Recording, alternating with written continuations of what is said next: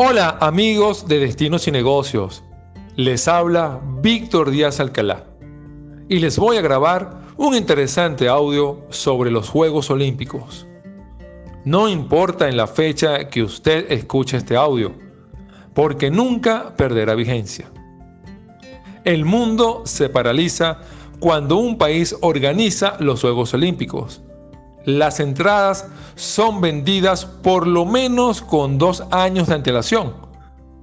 Yo tuve la buena fortuna de estar en los Juegos Olímpicos de Londres 2012 y los de Río de Janeiro en el 2016. Y presencié, por ejemplo, en Londres, como una entrada para la clausura de los Juegos podía venderse hasta en mil dólares americanos. Y la razón es que mucho más allá de ver a los mejores atletas del mundo, los Juegos Olímpicos representan estar lo más cercano a la felicidad plena. Las calles se llenan de gente sonriendo, que bailan en cualquier esquina. Un día puedes conocer a un hindú, otro día puedes conocer a un coreano, otro día puedes conocer a un chino o puedes compartir el vagón de metro con un ruso. ¿Y qué te cuento si te consigues con unos amigos mexicanos? Inmediatamente sale una trompeta y se prende la gran rumba.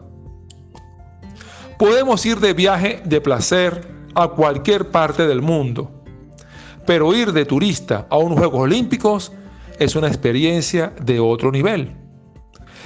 Es como estar dentro de las Naciones Unidas y compartir 15 días con más de 300 nacionalidades.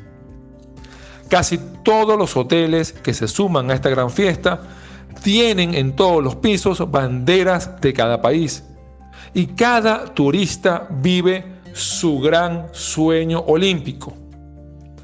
Así que no dejes de vivir esta experiencia, prepara tus maletas, reserva tu avión y te espero en los próximos Juegos Olímpicos.